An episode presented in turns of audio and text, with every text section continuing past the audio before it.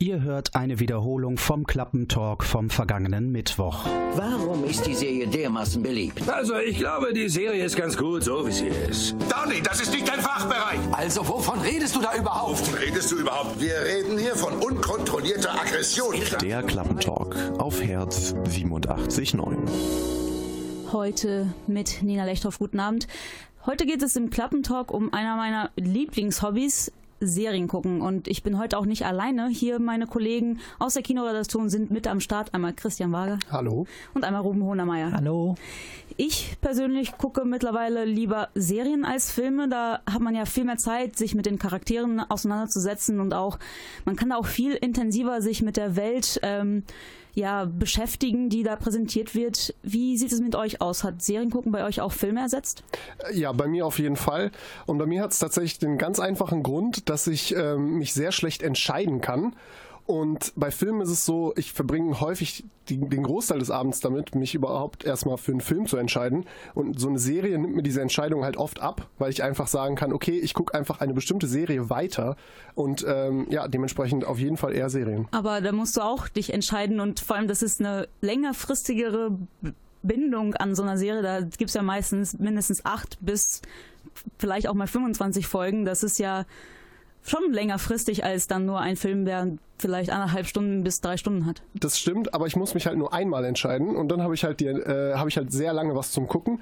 Und ähm, ja, also bei Filmen ist es halt so, dann hat man irgendwie zwei Stunden, dann ist das Ding gelaufen und bei Serien ja, da, da kann ich dann halt sagen, okay, ich schaue jetzt die Serie weiter, ich schaue jetzt die Serie weiter und äh, dementsprechend diese sich entscheiden müssen, das kommt halt eher selten dann vor. Also ich muss auch ehrlich sagen, ähm, diese Entscheidungsschwierigkeiten ähm, kann ich nachvollziehen. Also ich habe das auch, äh, dass ich erstmal die, ich sag mal, 50 Prozent des Abends damit verbringe, überhaupt auszusuchen, was ich eigentlich gucken will.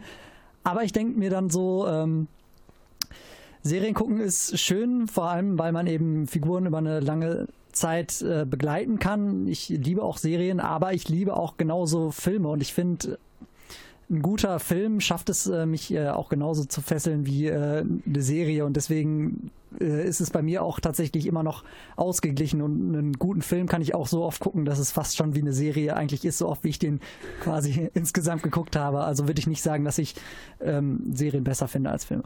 Also jetzt in der nächsten Stunde geht es hier im Klappentalk um unsere Lieblingsserien und jetzt geht es weiter mit einem Song aus einer meiner Lieblingsserien tatsächlich. Das ist der Titelsong von Veronica Mars. Das lief Mitte 2000 mit Kristen Bell in der Hauptrolle und das ist jetzt der Titelsong We Used to Be Friends von den Dandy Warhols.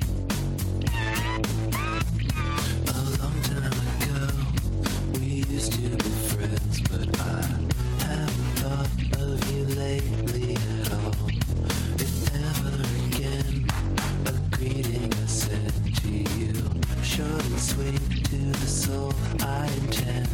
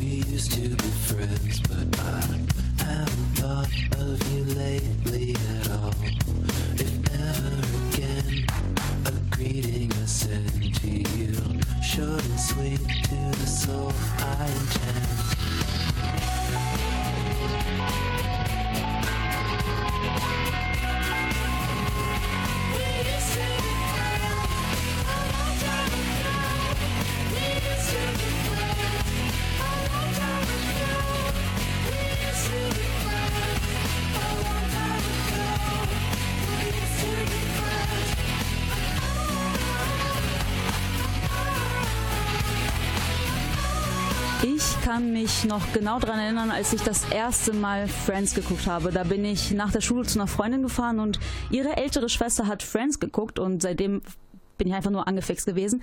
Als ich dann nach Deutschland gezogen bin, so mit zwölf, hatten wir kein Pro7. Da lief Friends vor den Simpsons. Ich musste dann täglich fast drei Kilometer laufen, um Friends bei meinem Onkel zu gucken. Irgendwann habe ich mir dann alle Staffeln auf DVD gekauft und seitdem seitdem ich die DVDs habe, gucke ich bestimmt so einmal alle paar Jahre die ganzen zehn Staffeln durch. Ruben, gibt es bei dir eine Serie, die du halt immer wieder gucken kannst? Ja, gibt es. Ich habe da jetzt nicht so eine tolle Geschichte zu. Also eigentlich lief es so ab, ich habe gehört, die ist ganz geil. Bin auf Amazon gegangen und habe mir die komplette Serie bestellt. Das war's im Grunde. Ähm, genau, diese Serie, ähm, die ich äh, wahrscheinlich auch zu meiner Lieblingsserie wählen würde, wenn ich denn jetzt vor die Wahl gestellt werden müsste, um mich zu entscheiden. Äh, und zwar, das ist die Sopranos. Die lief von 1999 bis 2007 auf HBO äh, mit James Gandolfini in der Hauptrolle. Und ja, worum geht's? Äh, James Gandolfini spielt in dieser Serie Tony Soprano. Das ist ein Mafia-Boss in New Jersey. Und er hat gewissermaßen zwei Familien. Einmal seine normale, seine normale Familie besteht aus einer Ehefrau, äh, seinem Sohn, AJ heißt der, also Anthony, Anthony, Anthony Jr., ähm, und seiner Tochter Meadow. Äh, und dann gibt's eben die Mafia-Familie auf der anderen Seite auch noch. Ähm, genau, da ist zum Beispiel sein Onkel auch involviert und ja, viele andere Figuren. Ähm, und in dieser Serie geht's eben so ein bisschen darum, dass er so zwischen diesen zwei äh, Familien äh, ja, leben mu muss und äh, irgendwie zwischen den beiden unterscheiden muss. Du hast eine Frage? Ja, genau. Also das ist ähm, Sopranos, das kenne ich, habe selber nicht geguckt, aber das kenne ich so als der Anfang von Golden Age of Television, also die, die Serie, die mehr oder weniger äh, erstmal Game of Thrones und so weiter alles, also diese großen Serien gestartet ja. hat. Äh, ja, das, das würde ich auch auf jeden Fall sagen. Äh, natürlich war es jetzt auch nicht die erste, die zum Beispiel eine fortlaufende Geschichte erzählt hat. Äh, Twin Peaks äh, war ein bisschen vorher, aber trotzdem ähm, diese Möglichkeit, äh, Serien zu benutzen, um komplexe Charaktere darzustellen, das hat die, das haben die Sopranos das erste Mal gemacht und ich würde sogar sagen, ohne so jemanden wie Tony Soprano gäbe es wahrscheinlich auch keinen Walter White aus Breaking Bad. Also das, so weit äh, geht das, glaube ich, schon, weil eben an Tony Soprano sieht man das so krass wie an jeder anderen Figur in dieser Serie. Er ist eben so äh, zwiegespalten, eben zwischen diesen beiden Familien. Auf einer Seite, äh, also in der ersten Folge sieht man das sogar schon, er kümmert sich so um seine, äh, um so Enten, die in seinem Pool gelandet sind und ist äh, richtig glücklich darüber, dass, dass die zu ihm gekommen sind und füttert die so und in der nächsten Szene, äh, ja, tritt er einen Typen, der ihm Geld schuldet, einfach den Kopf ein. Äh, so ungefähr ähm, ist diese Serie eben aufgebaut äh, und das ist eben nicht nur so ein Gegensatz, sondern man beginnt es eben als Zuschauer nach und nach so nachzuvollziehen, äh, wie diese Figur handelt. Es ist eigentlich, äh, er ist eigentlich ein Krimineller, das weiß man von Anfang an, aber man ist trotzdem irgendwie auf seiner Seite und das, äh, ja, und dadurch äh, entsteht eben so eine Bindung zu dem Zuschauer über diese sechs Staffeln hinweg und alles auf einem ultra hohen Niveau. Ja, Christian, was wolltest du sagen? Äh, ja, also und zwar ähm, ist ja Sopranos, ich habe es leider noch nicht geschaut, aber was ich so mitbekommen Unbedingt hab, nachholen, ihr beide. Ja, übrigens. das werde ich sowieso tun.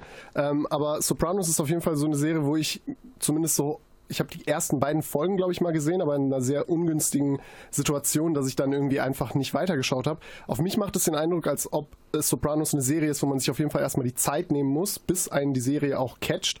Wie lange hat es denn bei dir eigentlich gedauert, bis, bis du gecatcht warst von der Serie? Oder war das ab der ersten Folge so?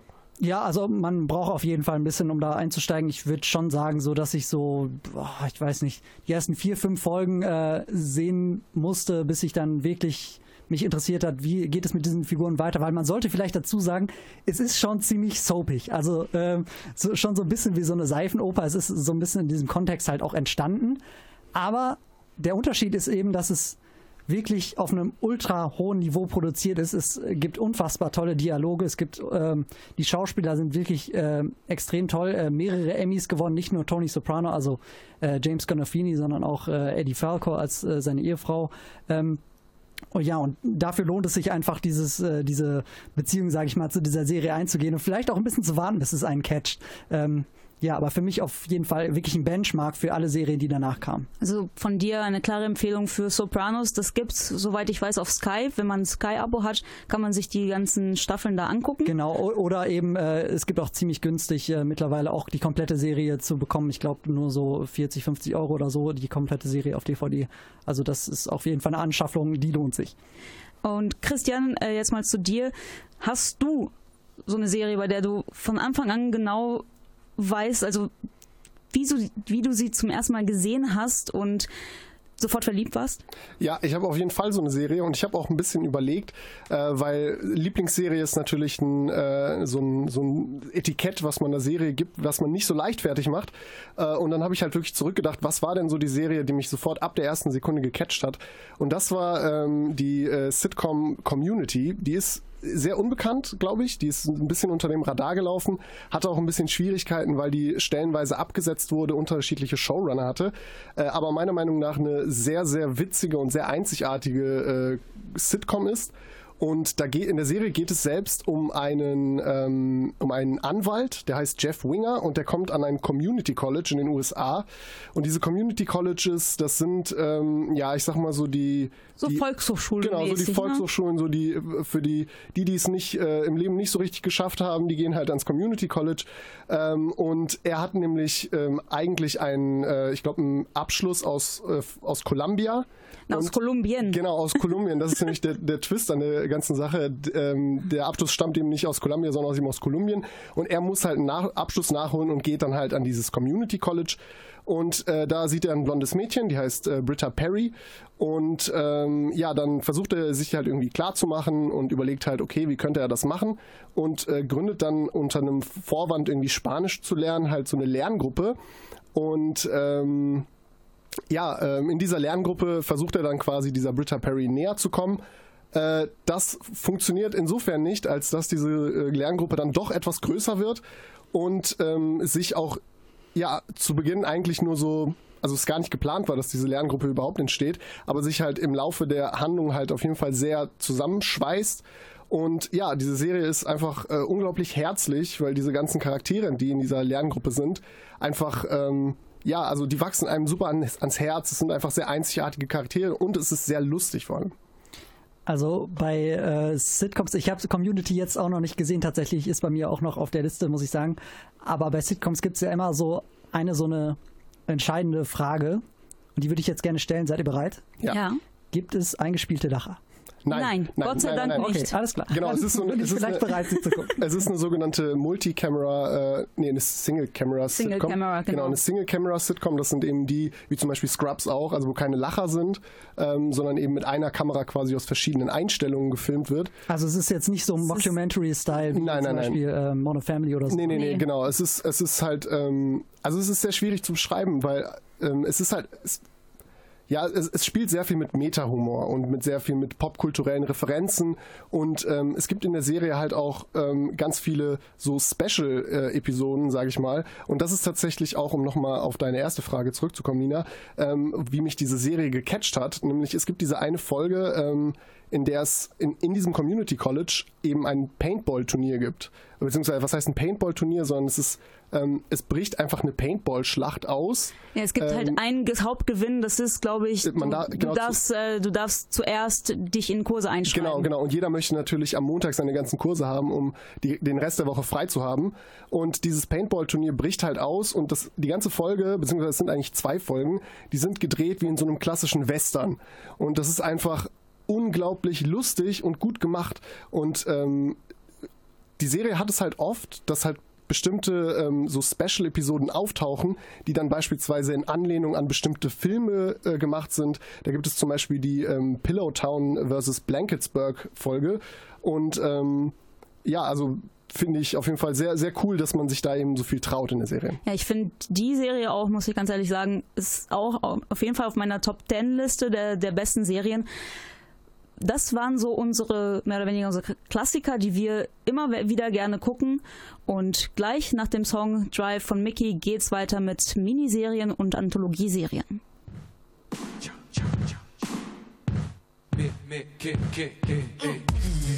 I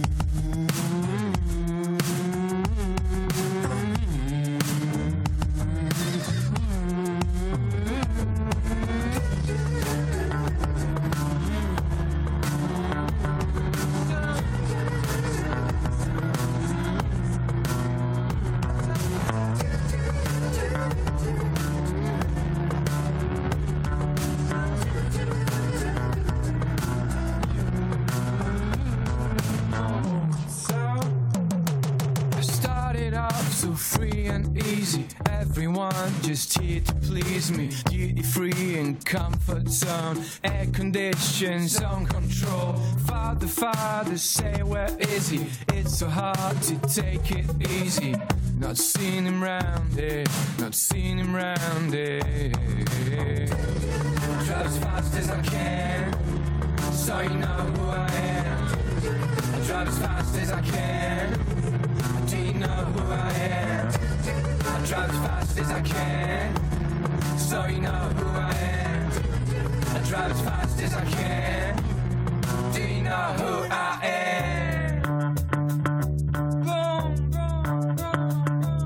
Speaker of the house says no. Driver in the front says go. It doesn't. Was I out there? No, I wasn't. Follow up your questioning. 6 a.m. I was not there. Baby, baby, happy user. All in all, that I just use her. Maybe she was using me. Probably eventually. Drive as fast as I can. So you know who I am. I drive as fast as I can. Do you know who I am? I drive as fast as I can. So you know who I am. I drive as fast as I can.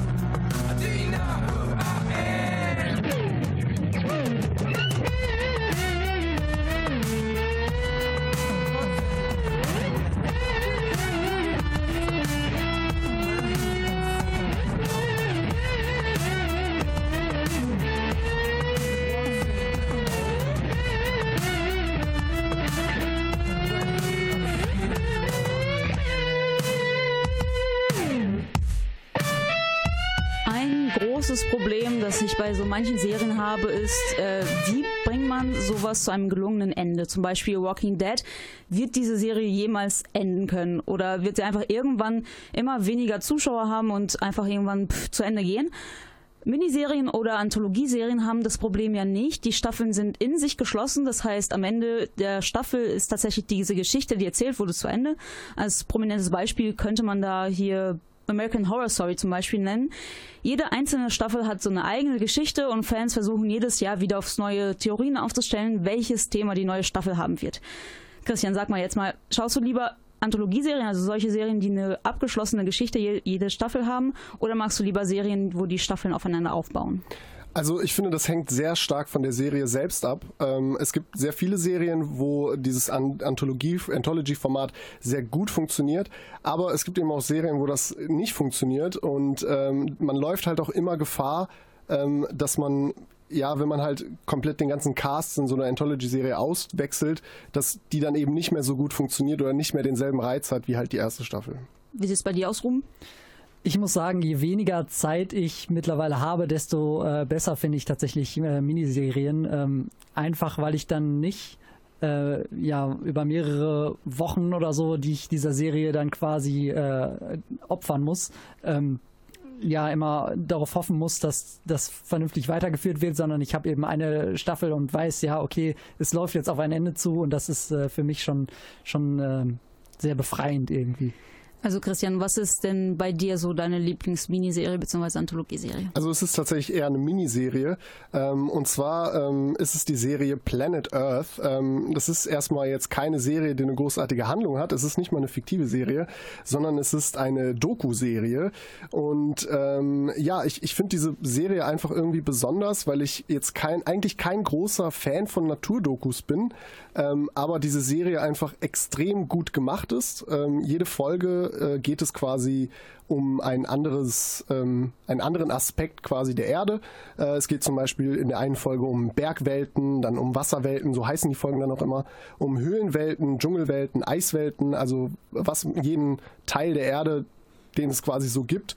Und äh, ja, ist eine wunder, wunderschöne Serie einfach. Ja, ich habe die auch damals, als ich, als die rausgekommen ist bei Netflix, habe ich die auch so zum Einschlafen tatsächlich geguckt, weil ich das, ähm, das hat ja keine Geschichte, deswegen kann man das wunderbar irgendwie gucken und dann wieder einschlafen, dann wacht man wieder auf und dann guckt man die weiter. Und der Erzähler ist halt, hat eine sehr sanfte und auch berühmte ja, das, Stimme. Das, das, stimmt, das ist der Sir David Attenborough, heißt er, glaube ich. Er ist ein Naturwissenschaftler und auch äh, bekannter Filmemacher. Er hat halt viele so Naturdokus halt gemacht. Und äh, tatsächlich war es bei mir auch so, dass ich diese Serie versucht habe, zum Einschlafen zu gucken, aber ich oft die Situation hatte, dass ich quasi mir vorgenommen habe, okay, ich schaue diese Serie und will jetzt einschlafen und war dann so beeindruckt und so geflasht von den Bildern, äh, dass ich einfach nicht eingeschlafen bin und dann einfach noch die Folge zu Ende geschaut habe. Und ähm, ja, dass das eine Naturdoku wirklich schafft, das äh, finde ich schon was sehr Besonderes. Also ich habe auch die ersten zwei, drei Folgen geguckt oder so. Ähm, also es hat mich jetzt nicht irgendwie äh, wenig, wenig angefixt, sodass ich nicht weitergeguckt habe. Ich bin, glaube ich, einfach nicht zugekommen. Äh, ich frage mich jetzt nur, ähm, Lernt man denn dann wirklich, also es gibt ja diese Erzählerstimme, die natürlich auch ein bisschen was über diese naturwissenschaftlichen Hintergründe dann auch sagt, so äh, über das Verhalten von Eisbären in bestimmten Situationen oder was weiß ich. Lernt man, also hättest du, hast du das Gefühl, du hast jetzt wirklich was darüber auch gelernt, über äh, bestimmtes Naturgeschehen oder würdest du sagen, dass warum du die Serie geguckt hast, war schon eher aufgrund der beeindruckenden Bilder und so weiter und du hast da jetzt nicht so wahnsinnig viel mit. Ja, also, also würde ich, würde ich schon sagen, ich, ich glaube jetzt nicht, dass ich ähm, ein wahnsinnig großes Verständnis jetzt von der Tiefsee irgendwie hätte oder von, von Dschungeln. Aber ähm, es sind schon so Kleinigkeiten, die man irgendwie, die einem im Gedächtnis bleiben. Also da gibt's diese eine Folge, wo es eben um den Dschungel geht, äh, Dschungelwelten. Und ähm, da, da gibt's zum Beispiel äh, eine Sache, die mir wirklich im Gedächtnis geblieben ist. Und zwar gibt es äh, da in diesem Dschungel, ich weiß nicht genau, wo das ist, ich glaube im Amazonas, gibt es einen, äh, eine Pilzspore, die quasi Ameisen, äh, das Gehirn von Ameisen befällt und äh, dann die Kontrolle über die Ameisen übernimmt also was wirklich wie so ein bisschen fast schon nach Science Fiction äh, äh, ja, Zombie-Apokalypse einfach. Genau. Und da, nur in Ameisen. Das sind schon so Sachen, wo man sich denkt, wow, okay, das ist, das ist wirklich verdammt interessant. Aber ob ich jetzt wirklich ein besseres Ver äh, Verständnis vom Paarungsverhalten von Eisbären habe, das wage ich mal ganz stark zu bezweifeln. Ja, also Christians Lieblingsminiserie ist eine Naturdoku, Planet Earth. Wie sieht's bei dir aus, Ruben? Ja, ich weiß jetzt nicht, was meine Lieblingsminiserie ist, aber sie ist letztens, letztes Jahr, vorletztes Jahr, glaube ich, rausgekommen äh, und hat mich doch ziemlich beeindruckt. Und zwar ist das, du hast vorhin schon äh, American Horror Story erwähnt und äh, diese Serienreihe, sage ich mal, hat ja auch einen Ableger und zwar ähm, American Crime Story. Und die erste Staffel heißt nämlich äh, The People vs. O.J. Simpson. Das ist eine Gerichtsserie. Ähm, dieser Fall äh, von O.J. Simpson und dem Mord an seiner Ex-Frau Nicole und äh, ihren Freund äh, Ron Goldman, der ist in Deutschland nicht so wahnsinnig bekannt. In den USA war das aber ein Riesenevent. Ähm, vor seiner Festnahme ist O.J. Simpson nämlich, ähm, also er war Hauptverdächtiger Verdächtiger in diesem Fall, ist er nämlich mit einem Lieferwagen geflohen und dann komplett über den äh, Highway halt und wurde dabei eben auch von ähm, Helikoptern gefilmt. Dafür wurde dann sogar das NBA-Finale unterbrochen, um diese Verfolgungsjagd zu zeigen. Und sp der spätere Gerichtsprozess wurde dann auch live im Fernsehen übertragen. Also es war schon echt ziemlich heftig. Und diese Serie erzählt das eben fiktiv nach, mit fiktiven, äh, mit, also mit Schauspielern halt. Es ist keine Dokumentarserie, sondern ähm, ja, es ist eben nachgestellt. Und es ist wirklich unfassbar spannend, vor, äh, vor allem, weil ich gar nicht wusste, wie dieser Prozess halt ausgeht. Ähm, und das Tolle ist eben, dass äh, die Serie auch den Fokus deswegen ähm, auf bestimmte Themen legt, die in dieser, während das passiert ist, äh, ein bisschen im Hintergrund lagen, wie zum Beispiel ähm, Sexismus auch, weil äh, die äh, Hauptanklägerin äh, Marsha Clark äh, mit ziemlich viel äh, Sexismus konfrontiert war äh, und natürlich auch der Rassismus eben ähm, wegen O.J. Simpson. Er war halt schwarz und ähm, genau, das war so eine Sache. Christian, du wolltest was fragen? Äh, spielt diese Serie denn äh, wirklich nur in dieser Gerichtsverhandlung oder, oder wie, wie kann ich mir das vorstellen? Weil ich habe die Serie jetzt nicht gesehen. Nee, es ist, äh, zeigt tatsächlich ähm, auch, auch so die Tage davor. Also es beginnt wirklich direkt damit, dass dieser Mord eben stattgefunden hat. Ähm, genau, und was dann äh, da genau so ins Rollen kommt. Und ich weiß nicht, ab der dritten, vierten Folge oder so geht es dann weiter mit diesem Gerichtsprozess und ab da ist es dann halt eine Gerichtsserie. Ähm, genau. Also es, ich habe die Serie auch noch nicht geguckt, aber ich weiß, dass sie sehr hochkarätig besetzt ist. Ähm, John Travolta spielt da unter, unter Genau, mit, John- Cuba Gooding Jr. auch. Wie findest du die schauspielerische Leistung da? Ja, so die ist wirklich extrem, äh, extrem gut. John Travolta war jetzt ähm, der einzige, von dem ich wirklich auch mehrere Filme, glaube ich, gesehen habe. Ja, ähm, aber es gab halt auch ziemlich viele andere. Und äh, das Tolle ist halt bei dieser Serie, ähm, man äh, da- dadurch, dass das alles wirklich passiert ist und diese Sachen auch live äh, übertragen wurden und alle auch mitgeschnitten wurden, äh, ähm, kann man eben auch wirklich nachprüfen, wie diese Figuren wirklich aussahen und äh, was da auch wirklich in echt passiert ist. Und dadurch hat man so einen direkten Vergleichspunkt mit den echten Schauspielern. Ähm, und da merkt man doch schon, äh, dass es wirklich, äh, dass ja, dass es wirklich halt toll gemacht wurde, sowohl von den Schauspielern als auch eben vom Drehbuch äh, und allem. Fun Fact übrigens, ähm, man erfährt in der Serie auch sehr viel über Robert Kardashian, der äh, eben äh, der, des Verteidiger, Kardashian-Clans. genau, äh, einer der Verteidiger von äh, O.J. Simpson war. Genau, und der Vater von äh, Kim Kardashian und äh, Allen anderen. allen anderen. äh, dieses, ähm, genau, und er bekommt halt auch, er ist halt auch so ein bisschen so eine wichtige Nebenfigur, auf die auch so ein Fokus äh, gelegt wird. Äh, das ist halt sehr spannend, das irgendwie alles nachzuvollziehen. Eben wie gesagt, weil es wurde ja fast alles auch mitgeschnitten aus diesem. Äh, Aber wird da auch das. Originalmaterial gezeigt? Nee, am Ende sieht man, äh, also ganz am Ende sieht man halt im Abspann halt so die echten Figuren so ein bisschen und äh, ein paar Szenen aus dem Gerichtssaal. Ähm, aber das, das ist halt trotzdem dann so toll. Man kann halt auf YouTube dann gucken, ähm, wie genau ist das wirklich stattgefunden. Und ich fand es halt wirklich vorne bis hinten extrem spannend. Also es hat diesen Vorteil einer Miniserie auf das Finale hinauszulaufen wirklich komplett ausgenutzt. Das fand ich toll. Also jetzt haben wir zwei unterschiedliche hätte, hätten sie nicht sein können. Einmal eine Naturdoku, einmal eine True Crime Geschichte, die aber mit Schauspielern nacherzählt wurde. Also wenn ihr da Bedarf habt, ihr könnt euch frei entscheiden. Je nachdem, was, ihr, was euch gefällt. My best friends are the backs of my eyelids. So, my point of view's not open minded. Every red leaf has returned to their tree by now, and I swear I'll be home before they fall back down. I hope the love you left me is enough to get me through the night. I must fight for tomorrow. I might die for tomorrow.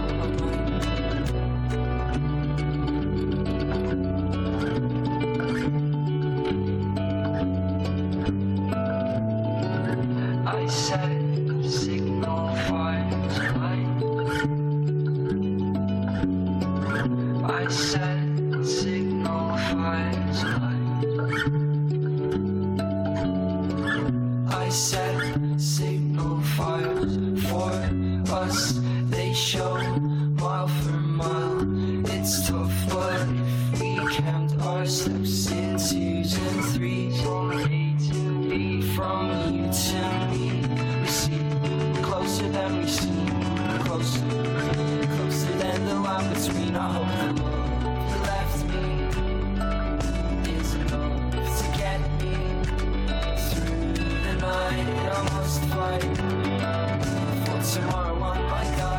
Tomorrow. You left me is enough to get through the night. I must fight for tomorrow. I might die for tomorrow. I might I hope the love you left me is enough to get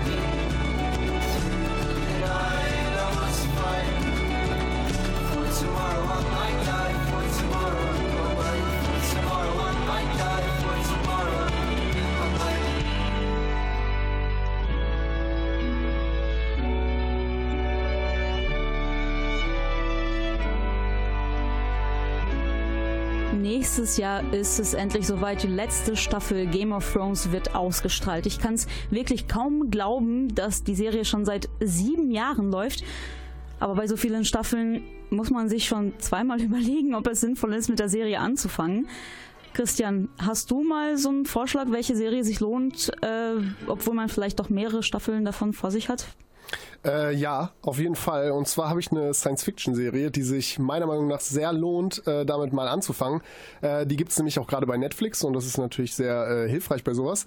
Und zwar geht's um The Expanse. Das ist so eine Science-Fiction-Serie, die eigentlich auf einer Romanreihe basiert. Und äh, in der geht es darum, dass das Sonnensystem quasi kolonisiert ist. Also es gibt ähm, auf, dem, auf der Erde leben halt, äh, ich glaube, die UN hat quasi so die, die äh, Vormachtstellung auf der Erde. Dann gibt es den Mars ähm, und die befinden sich in so einem, ja, ich sag mal, kalter Krieg-Szenario. Ähm, die sind sich nicht wirklich freundlich gesinnt, aber jetzt auch, äh, die bekriegen sich auch nicht aktiv. Und es gibt in dieser Serie noch die sogenannten Belter und die leben auf, den, äh, auf so einem Asteroidengürtel und ähm, werden im Grunde von den Marsianern und von den Erdlingen äh, quasi ausgebeutet.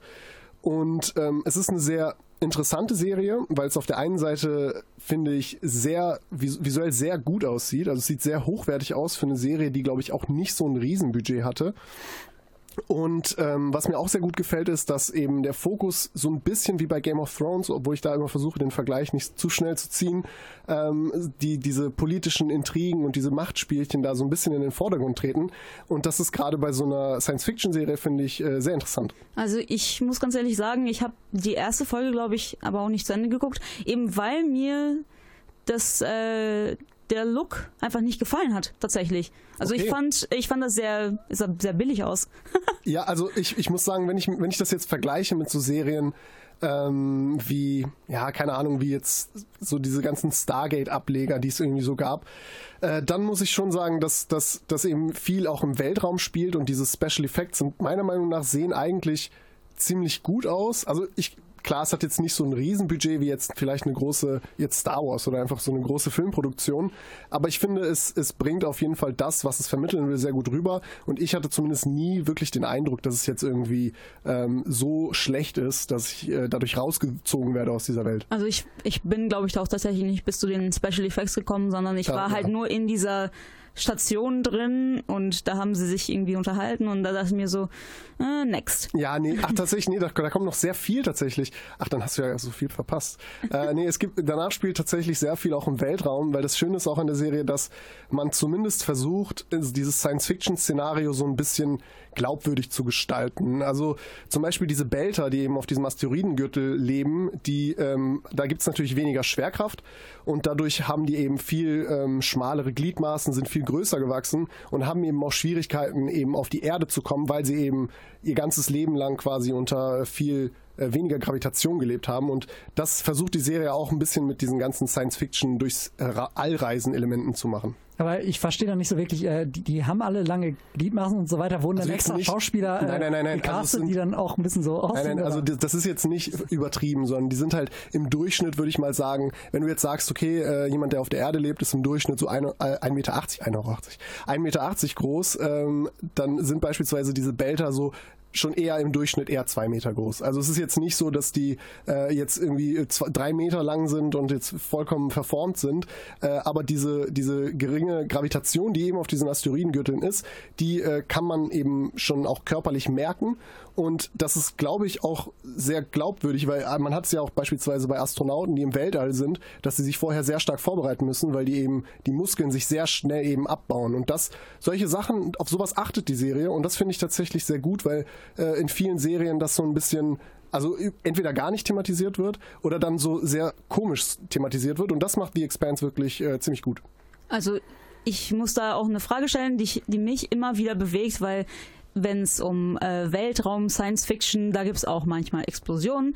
Wie sieht es denn bei Expense aus? Es weil, ist ruhig. Ah, ja. Es ist ruhig, ja. Genau, das war meine. Frage. Genau, es ist, wenn Explosionen im Weltall sind, weil im Weltall hört dich keiner schreien, ähm, da hört man einfach wirklich nichts. Und das ist äh, sehr gut gemacht und das ist auch, wenn das das erste Mal äh, passiert, dann äh, denkt man sich, das sind wirklich diese so, wirklich so Kleinigkeiten, wo man sich denkt, ey, okay, da hat sich wirklich jemand Gedanken gemacht, äh, dass, dass vielleicht auch mal mit einem wirklichen Physiker gesprochen wurde, wie könnte sowas denn aussehen? Ähm, dasselbe ist eben mit Raumreisen so. Man hat es ja auch oft, dass beispielsweise äh, so ein Raumschiff plötzlich von einem äh, in einer Sekunde hier ist und in der nächsten Sekunde äh, irgendwie zwei Lichtjahre weit entfernt. Und das ist halt eben auch so gelöst, dass ähm, es irgendwie diese Raumschiffe eben so ähm, sich schnell, langsam beschleunigen und die dann eben auch so eine Flüssigkeit in den Körper gepumpt bekommen, um diese um diese, diesen starken Schub aushalten zu können und ähm, dadurch eben diese schnellen Reisen ermöglicht sind. Und ja, das, das finde ich, also es sind da, natürlich muss auch der Plot gut sein bei sowas, aber ähm, gerade diese Sachen finde ich, wenn man Science-Fiction-Fan ist und einen manchmal so diese kleinen Ungereimtheiten stören, dann äh, wird man bei Expanse wirklich manchmal auch staunen und sich freuen, wow, da haben sich die Macher wirklich was überlegt. Ja, so, solche Überlegungen sind auch das, was äh, dann für mich auch so eine Serie vielleicht von einem äh, Wust an anderen Science-Fiction-Serien halt äh, hervorhebt. Ähm, aber jetzt mal zum Investition, zum eigentlich zur persönlichen Zeit. Wie viel Zeit muss man darin investieren? Wie viele Staffeln und wie viele Folgen gibt es denn? Ähm, ich weiß leider jetzt gerade nicht mehr genau, wie viele sind, aber es müssten so um die 12, 13, 14 Episoden sein Ach, pro ja Staffel. noch. genau, und es, äh, die, die Folgen gehen auch nie eine Stunde, sondern es sind immer so 45 bis 50 Minuten. Und äh, es gibt derzeit zwei Staffeln und da ist man wirklich schnell durch. Und mein persönlicher Eindruck war, dass man auch ähm, wirklich diese Staffeln auch durchgucken will, äh, weil weil es ja auch oft so ist, dass eine Staffel dann vielleicht kurz ist, aber wenn sie halt einfach irgendwie ja nicht animiert, die Serie dann auch wirklich gucken zu wollen, dann schaut man es halt auch nicht weiter und das ist, finde ich, bei The Expanse zumindest nach meinem Empfinden auf jeden Fall gegeben, dass man da äh, die auch gucken will und es geht eben auch relativ schnell. Und wie ist es bei dir, Ruben? Ist deine Serie sehr zeitintensiv oder auch eher nicht so? Äh, nee, eigentlich gar nicht, würde ich sagen. Also, ähm, ich möchte gerne über Rick and Morty reden. Die ist jetzt mittlerweile schon ein bisschen äh, bekannter. Und da geht eine Folge so, glaube ich, 20 bis 30 Minuten. Das heißt, die kann man echt wirklich so weggucken. Es ist eine ähm, Trickserie, also Animationsserie gezeichnet, ähm, über den Großvater Rick und seinen Enkel Morty. Ähm, Rick ist eben ein Erfinder, aber der ist jetzt nicht so ein typisches Einstein-Klischee, ähm, sondern er ist nämlich Alkoholiker und beleidigt ganz gerne seine Mitmenschen auf möglichst kreative Art und Weise. Äh, Morty ist dagegen ein ziemlicher Loser, ähm, der eigentlich von niemandem wirklich gemocht wird. Ja, und in dieser Serie geht es eben darum, dass die beiden regelmäßig Abenteuer ähm, erleben und das eben über diese Portal Gun, die äh, Rick erfunden hat, ähm, ja, wo er so Löcher in die Wand schießen kann und ähm, ja, man in andere Dimensionen reisen kann. Also dass man merkt, das ist ganz klar so eine Re Reminiszenz auf ähm, das Spiel Portal, was ja äh, vor einigen Jahren mal äh, herauskam. Ähm, ja, und ähm, damit ist äh, diese Serie nämlich voll vor, äh, vor diesen ganzen Reminiszenzen gibt es nämlich ziemlich viele, ähm, es gibt sehr, viele Anspielungen auf ähm, bestimmte popkulturelle Sachen. Also ich habe äh, mal irgendwo gelesen, dass es so ein bisschen eine Mischung ist aus Zurück in die Zukunft, Doctor Who und das Ganze noch mit ein bisschen LSD vermischt, weil es halt sehr bunt ist. Tatsächlich, ich, ich kenne die Serie auch und es ist auch ähm, eine Serie, die ich extrem gerne schaue. Und ähm, ja, was, was du gerade angesprochen hast, dieses ähm, ja, also mit dieser Portal Gun hat man natürlich sehr viele kreative Möglichkeiten, um, mit so, um, um eben verschiedene interessante Geschichten zu erzählen. Und das ist, äh, finde ich, auch so eine ganz tolle Sache an der Serie, dass man eben in verschiedene wirklich total absurde äh, Szenarien reingeworfen wird, das eben mit dieser Portal Gun möglich ist. Also ich habe die erste Folge geguckt und ich war ich war danach wirklich, als hätte ich einen Marathon von zwölf Stunden irgendwas geguckt. Ich war total fertig, deswegen Ich weiß, Ja, das- ja, ich weiß es Das, nicht so das- genau. Das ist tatsächlich aber wirklich nur die erste Folge. Es wird tatsächlich besser, weil Ja, ähm, man äh, gewöhnt sich auch irgendwie so ein bisschen an diese äh, Absurdheit dieser Serie. Ähm, und äh, ich habe auch das Gefühl, die anderen Folgen werden auch so ein bisschen klarer in der Handlung, auch wenn sehr verrückte Sachen passieren. Ähm, ähm, ja, führen einen die Macher da irgendwie so ein bisschen besser durch, habe ich das Gefühl, als in der ersten Folge. Die ist nicht so wirklich repräsentativ für die Serie. Aber vielleicht ist man auch einfach nur in der ersten Folge, weil mir ging es auch so, dass mir die erste Folge tendenziell am wenigsten gefallen hat, äh, auch beim zweiten Mal schauen. Ich glaube, dass man vielleicht so ein bisschen auch irritiert ist, weil man nicht weiß, was einen erwartet. Und die erste Folge macht auch nicht besonders klar, worum es jetzt konkret gehen wird. Und ich habe ich hab ich es persönlich so gedeutet, dass Rick and Morty auch das eigentlich versucht, quasi zu sagen, so normalerweise wird in der ersten Folge alles irgendwie schön eingeführt und man wird irgendwie an die Hand genommen und das macht Rick and Morty nicht. Äh, wenn man aber wirklich dran bleibt und auch die zweite, dritte, vierte Folge schaut und jetzt mittlerweile auch die dritte Staffel, dann ähm, wird man, finde ich, äh, auf jeden Fall belohnt, weil diese Serie eben lustig, absurd ist und vor allem auch am Ende doch sehr intelligent. Ja, Ich- sorry. Ja. man merkt da äh, halt wirklich, äh, wie wir es jetzt schon gesagt haben, es steckt einfach unglaublich viel da drin. Also nicht nur die ganzen Anspielungen, ähm, halt auch generell ähm, äh, gibt es so physikalische Dinge, die da halt mit eingebaut werden. Zum Beispiel so dieses Konzept von äh, Paralleldimensionen, was es eigentlich bedeutet, dass es im Grunde unendlich Versionen äh, der Realität gibt und, äh, Und auch von einem ich- selbst. Genau, und auch von einem selbst. Und da gibt's einfach ganz tolle Ideen. Dieser, äh, dann habe ich erinnere mich an eine Folge, in der Aliens zum Beispiel die, die Gedanken von den beiden so manipulieren, äh, dass andauernd Personen äh, in deren Haus auftauchen, von denen sie denken, dass sie sie kennen. Und da kommen so ganz verrückte Menschen wie irgendwie so ein sprechender Kühlschrank und die äh, sagen dann so, oh, ja, wir kennen uns ja, wir haben ja ganz tolle Sachen erlebt und so weiter.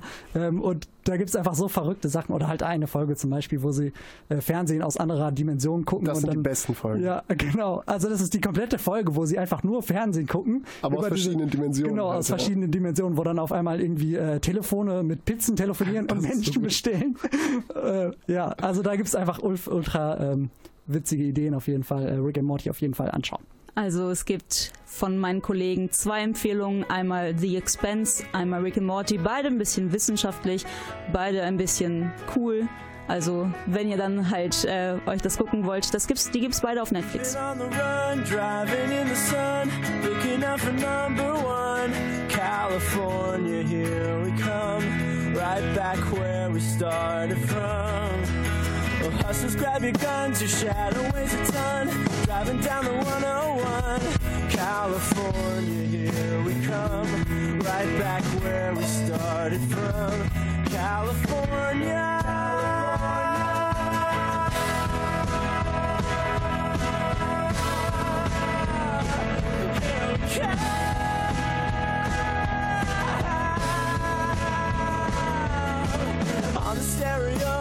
Listen as we go. Nothing's gonna stop me now.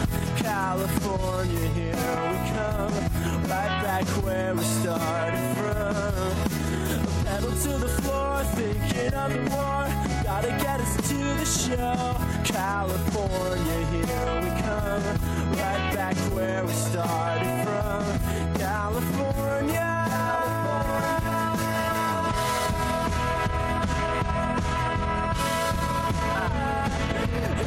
California,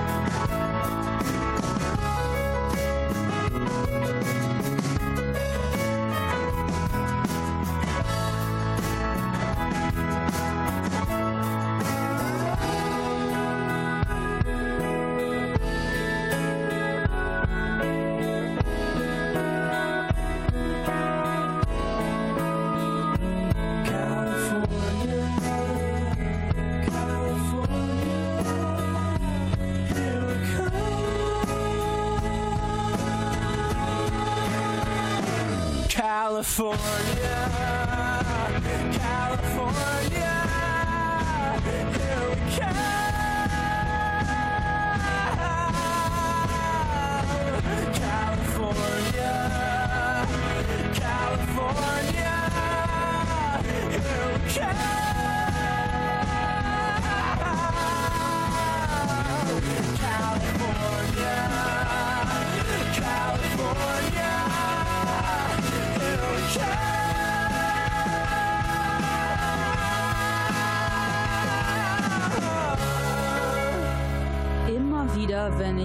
Netflix-Account aufmache, habe ich gefühlt 100 Benachrichtigungen, dass es etwas Neues zu gucken gibt. Da bin ich sehr oft sehr überfordert und gucke dann einfach das, was ich schon kenne. Äh, Ruben, hast du eine Serie für mich, die ich unbedingt gucken sollte? Ich finde schon. Ähm, ich äh, habe nämlich jetzt, äh, fairerweise muss ich dazu sagen, ich habe nur die ersten zwei Folgen bis jetzt äh, gesehen, aber sie hat mich auf jeden Fall schon äh, sehr gehuckt. Es ist die erste deutsche Netflix-Produktion. Äh, Dark heißt die. Ähm, ja, trotzdem habe ich nach zwei Folgen jetzt auch echt Bock, sie weiter zu gucken. Es geht darum, um äh, verschiedene Familien in äh, der Kleinstadt Winden heißt die, äh, in der zufällig auch ein Atomkraftwerk äh, steht. Also es ist ähm, ja diese Gefahr quasi, äh, es ist, hat ja immer so was Bedrohliches, so ein Atomkraftwerk, sie ist quasi allgegenwärtig. Äh, Es ist nämlich eine Mystery-Serie. Zwei Kinder verschwinden da relativ am Anfang der Serie. Ähm, Genau, und im Zentrum steht so ein bisschen dieser Jonas, der wird äh, gespielt von dem deutschen Newcomer äh, Louis Hoffmann, also der hat jetzt in relativ vielen bekannten Filmen jetzt schon mitgespielt. Ähm, genau, und die, äh, der steht so ein bisschen im Mittelpunkt und äh, er versucht zusammen mit seinen Freunden rauszufinden, was da genau passiert ist. Es geht so ein bisschen, muss man fairerweise dazu sagen, auch um Zeitreise und auch um die 80er tatsächlich, ähm, was so ein bisschen komisch ist, wenn äh, jetzt Stranger Things kurz davor die zweite Staffel rauskam. Ähm, ich finde es aber trotzdem ganz toll, weil es so ein, äh, anders als Game, äh, als Stranger Things so einen ähm, düsteren Ton hat ähm, und deswegen in eine ganz andere Richtung geht. Ja, ich habe halt die Serie selber noch nicht geguckt, aber halt von vielen, auf vielen Seiten und von vielen Leuten halt gehört, das ist doch Stranger Things Abklatsch 101. Das ist halt so, also vom Look her, vom, äh, von, den, vom, von der Geschichte her, warum hebt sich das so ein bisschen ab? Ja, ich, ich dachte das tatsächlich am Anfang nämlich auch, weil es gibt schon sehr äh, klare, ähm, klare Bezüge irgendwie, wo man schon denken könnte, das ist fast so ein bisschen geklaut. Eben ne? die Kinder, die so die Ermittlungen äh, anstellen, äh, in, äh, genau, und dieses verschwundene Kind natürlich, was man bei Stranger Things jetzt auch hatte. Und es gehen auch wieder Menschen äh, Schienengleise entlang, was ja schon bei Stranger Things eigentlich ein Verweis auf, ein- auf äh, Stand By Me war, ähm, was so ein bisschen verrückt ist. Aber vom Look her muss ich dir auf jeden Fall widersprechen. Es da ist es ganz anders als Stranger Things. Äh, da wirkt es eher so ein bisschen wie Twin Peaks. Also es ist wirklich eine reine Mystery-Serie und was ich auch wirklich, wirklich gut finde, ist, äh, dass sie eben auf so dumme Gags verzichtet haben und äh, eben auch so ein bisschen Humor rausgenommen haben. Die Serie nimmt sich wirklich sehr, sehr ernst und das finde ich sehr erfrischend nach so Sachen wie ähm, Stranger Things, die es natürlich gut gemacht haben, aber ich glaube, äh, das wäre ziemlich in die Hose gegangen, wenn die es auch versucht hätten. Also ich, ich finde, ich bin bei Kinderdarstellern ist es, finde ich, immer sehr schwierig, äh, ob die nicht, also wie, wie die ihren Job eben machen. Wie, wie, wie findest du das denn? Ja, nee, man muss sagen, das sind tatsächlich nicht wirklich Kinderdarsteller, also die spielen, das sind schon Jugendliche, Ach so, also okay. sie sind schon so in der Richtung 18, 19, 20 äh, und so weiter. Ähm, also die machen auch eigentlich einen guten Job. Es gibt halt so typische Probleme, die es halt bei deutschen Produktionen immer gibt, so dass man so ein bisschen äh, cringy, sage ich mal, Dialoge hat. Es, ich erinnere mich an einen Dialog aus der ersten Folge. Ähm, da raucht einer einen Joint auf dem äh, Schulhof und es kommt eine Schülerin an und die sagt, ähm, genau, und der Typ sagt so der Schülerin, äh, ja, solltest du nicht eigentlich drin bei den Strebern sein? Und dann sagt er, sollte der Sohn der Schul äh, Schuldirektorin nicht ein, äh, nee, es war andersrum.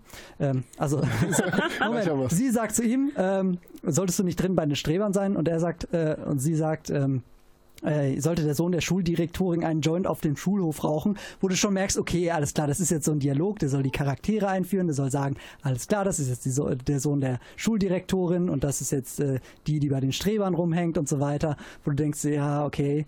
Und da gibt's schon so ein paar so ein paar Dialoge, die dann so ein bisschen anstrengend sind, aber trotzdem insgesamt ist diese Stimmung einfach äh, ultra gut und dieser Look eben auch für deutsche Serien sehr ungewöhnlich und das hat mir sehr gut gefallen. Ja, das äh, ist auf jeden Fall eine Empfehlung wert. Auch äh, wenn's, auch wenn man halt nichts wirklich mit deutschen Serien vielleicht anfangen kann, sollte man Auf, jeden, auf jeden Fall doch mal eine Chance geben, würde ich sagen. Genau. Und wie sieht das bei dir aus, Christian? Welche neue Serie würdest du mir auf jeden Fall empfehlen? Ja, ich muss dir tatsächlich jetzt auch eine deutsche Serie empfehlen. Äh, und zwar geht es um die Serie Babylon Berlin. Ähm, das ist die, äh, ich glaube, sie wurde vermarktet als die teuerste deutsche Produktion, die es halt jemals wohl gab. Ist auch das erste Mal, dass ein öffentlich-rechtlicher Sender mit, ähm, mit einem privaten Sender, in dem Fall Sky, kooperiert hat, um eben so eine Serie zu realisieren. Und äh, die Serie spielt in den, äh, ich glaube 1929, das ist so die Zeit der Weimarer Republik. Ähm, so die, die Bundesrepublik ist noch sehr, sehr, sehr neu, sehr frisch. Äh, die Menschen kommen eben gerade aus dem Ersten Weltkrieg, sind da so eben noch äh, von traumatisiert. Und ähm, es geht im Grunde um einen Ermittler, der aus Köln ähm, nach Berlin versetzt wird, um da irgendwie so einen Fall zu ermitteln und äh, dann eben im Berlin der äh, späten 20er landet. Und ja, diese Serie ist erstmal ich finde es immer schwierig, wenn so Serien sich eben damit vermarkten, zu sagen, hey, okay, wir sind das teuerste, das, das, das krasseste, so. Das es kann immer auch schnell in die Hose gehen. Bei Babylon Berlin funktioniert es aber extrem gut, weil ähm, dieses komplette Setting, das ganze Feeling, was diese Serie äh, verkörpert, eben extrem gut funktioniert und auch so dieses Berlin äh, der späten 20er auch sehr gut einfängt. Also es, die Stadt ist halt so geprägt von, äh, von so Kunst, äh, Kunst, Kino, äh, Sex, äh, Drogen, Gewalt, also alles so, so ja, also so wie man Berlin sich vielleicht heute vorstellt, ähm, das, das, was sich da so schon im ersten, äh, in der Weimarer Republik abgezeichnet hat. Und ja, es ist, finde ich, eine, eine wirklich sehr gute Serie, die abgesehen von dem, von dem visuellen und dem, dem, äh, dem Sound einfach auch einen geilen Plot hat. Äh, was ich mich da frage, ich habe sie jetzt tatsächlich nicht gesehen, aber ich habe einen anderen äh, Berlin-Film letztens gesehen und zwar Atomic Blonde. Ähm, und da hat man schon gemerkt, da wird auch Berlin gezeigt und das ist auf jeden Fall äh, ein Fantasy Berlin. So äh, sah das, äh, die spielt glaube ich in den 80ern und so sah das auf keinen Fall in den 80ern in Berlin aus. Ähm, jetzt frage ich mich, wie ist das denn bei der Serie? Ähm, würdest du sagen, ja okay, da ist jetzt mit dieser ganzen Sex-Gewalt-Geschichte, das ist das ist viel, ähm, da ist viel dazu gedichtet oder würdest du sagen, das wirkt schon alles sehr real und das könnte wirklich auch so, ähm, so da stattgefunden haben? Also ich finde, da, da macht die Serie eigentlich es ganz gut und geht da so einen schmalen Grad zwischen, äh, okay, wir wollen es jetzt nicht zu comichaft werden lassen, aber es ist jetzt auch nicht so staubtrocken wie jetzt vielleicht ein Tatort oder äh, andere deutsche, wo man es halt aus deutschen Filmen kennt, die eben ähm, ja sehr unspektakulär auch daherkommen, was visuell, äh, was das Visuelle angeht. Äh, Babylon Berlin macht es schon so, dass, dass ähm, die Sets ein bisschen so aussehen, die werden nicht hundertprozentig so ausgesehen haben. Und auch der Sound ist vielleicht nicht ganz zeitgemäß und alles ist vielleicht so einen ganz kleinen Tacken überspitzt, aber es ist nie so comic-mäßig oder, oder wirklich komplett übertrieben, wo man, dass man irgendwie rausgeworfen wird und sagt, ja, nee, das passt ja überhaupt nicht. Äh, und das, das macht die Serie schon da in, im Vergleich jetzt zu Atomic Blonde, den ich leider nicht gesehen habe, schon verdammt gut. Also zwei deutsche Serien, die halt sowohl vom Plot als auch vom Look überzeugen, vor allem auch nicht dieses typische Klischee, den man hat von deutschen Serien bedient, sondern halt tatsächlich sehr, sehr gute Serien sind. Dark gibt es bei Netflix zu gucken, am, bei Babylon Berlin bei Sky und auch im Herbst nächsten Jahres wird äh, Babylon Berlin bei der bei ARD zu sehen sein. Hey du, was schaust du mich an? Breitbeinig auf der Bank bin ich was, das du nicht kennst. Dass du mich Schwuchtel nennst, ist mein Stil zu ungewohnt für den Kleinstadthorizont. Hey du, mich an? Ist es mein cooler Gang? Hey du, was schaust du mich an? Oder mache ich dir Angst? Bin ich was, das du nicht kennst? Dass du mich Schwuchtel nennst, ist mein Stil zu ungewohnt, dass du mir mit Schlägen drohst. Hey du, was schaust du mich an? Hey du, was schaust du mich an? Hey du, was schaust du mich an? Hey was schaust du mich an? Ich bin von Anfang an zu weit gegangen, doch es zieht dich zu mir hin, weil ich auf der anderen Seite. Bin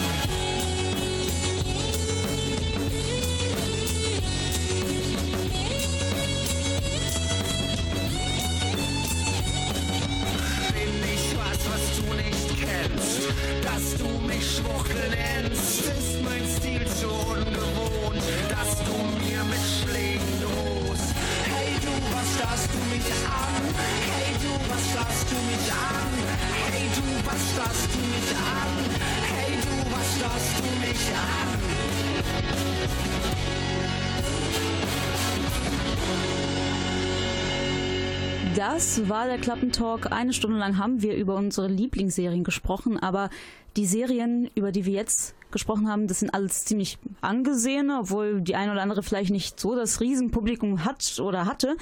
Was sind aber eure Guilty Pleasures so? Bei mir ist es auf jeden Fall die erste Staffel Riverdale. Die Schauspieler sind wirklich nicht so pralle und auch die Geschichte ist sehr an den Haaren herbeigezogen, aber ich war trotzdem immer wieder heiß drauf, wenn es eine neue Folge gab. Habt ihr auch so Guilty Pleasures? Ähm, Ruben, fang du doch mal an. Also ich muss ganz ehrlich sagen, ähm, früher ähm, war es bei mir tatsächlich Two and a Half Man. Ähm, ich weiß auch nicht wirklich, woran es lag. Wahrscheinlich lag es einfach an Charlie Sheen und dass, dass er so eine äh, interessante Ausstrahlung hat. Ähm, aber das war so eine Serie, die konnte man einfach so weggucken und da konntest du einfach zehn Folgen am Stück gucken und es war irgendwie auf so einem äh, relativ niveaulosen Level unterhaltsam. Ähm, ja, und das ist, ich glaube, das ist halt auch wichtig, dass man sowas hat, was man einfach äh, so weggucken kann, ohne jetzt den großen Anspruch dabei zu haben. Wie sieht das bei dir aus, Christian? Ja, meine Serie, bei der ich wirklich immer äh, den Kopf abschalten kann, äh, ist Bares für Rares. Äh, das ist eine Serie, die beim ZDF läuft. Ähm, und ja, äh, es geht darum, dass äh, ja eben Leute ihre Antiqu Antiquitäten dahin bringen. Äh, Horst Lichter mit, sie mit seinem gewohnten Charme äh, und, und mit ein paar Experten da bewertet und die Leute dann an, an noch skurrilere Charaktere als Horst Lichter diese Sachen verkaufen. Also es ist jetzt, äh, es ist vielleicht nicht das, die Sternstunde deutschen Fernsehens, aber ich finde, es ist eine super Serie, wenn man mal den Kopf abschalten will, wenn man einfach mal äh, Horst Lichters super Bart äh, äh, bewundern will und einfach, äh, ja, entspannen. Also ich kann das total verstehen. Bei mir geht das so, äh, mir geht das so tatsächlich immer bei allem, wo Essen drin vorkommt. Also egal Ja. welche Kochshow, ähm, ich finde das super geil, wenn dann, äh, wenn dann irgendwie so ein Profi-Koch dann äh, die Butter irgendwie schwenkt und dann da irgendwelche Sachen anröstet und äh, das am besten noch total fein verziert. Da könnte ich, das könnte ich stundenlang gucken. Also neben so High-Quality-Serien braucht man auch einfach mal irgendwie so den, den Kontrast, sonst, sonst geht's halt einfach nicht. Ja, einfach mal Kopf abschalten, einfach mal seppen, The Two and a Half Men gucken oder auch Bares für Rares oder auch wirklich Kochshows. Das ist wirklich ein Tipp, wenn man zum Beispiel jetzt über die Winterferien nichts zu tun hat und vollgefressen zu Hause rumliegt und einfach mal nicht wirklich mitdenken will, sollte man sich sowas vielleicht angucken. Ich hoffe, wir konnten euch auch gute Tipps geben, welche Serien sich, es sich vielleicht lohnen, die zu gucken. Vielen Dank an Ida Altheide für die schöne Playlist und an Thomas Rademacher für die Organisation der Sendung. Vielen Dank auch an meine Mitdiskutanten Ruben Honermeier und Christian Wager. Ich sage Tschüss, bis zum nächsten Mal. Just in time, head down the 405. Gotta meet the new boss by 8 a.m. The phone rings in the car. The wife is working hard. She's running late tonight again. Well, I know what I've been told. Gotta work to feed the soul. But I can't do this all on my own. No, I know I'm no Superman. I'm no Superman.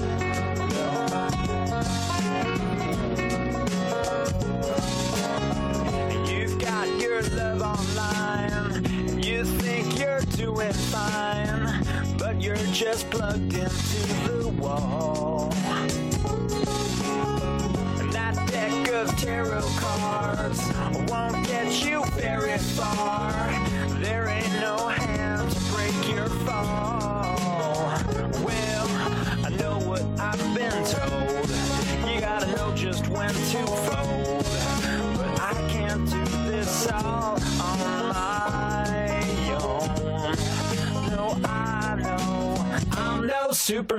Das war eine Wiederholung vom Klappentalk vom vergangenen Mittwoch. I'm no Superman.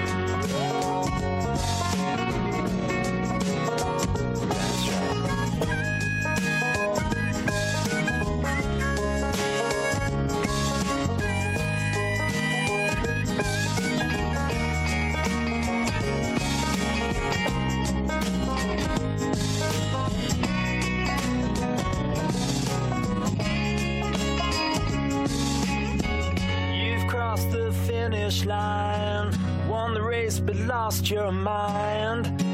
Was it worth it after all?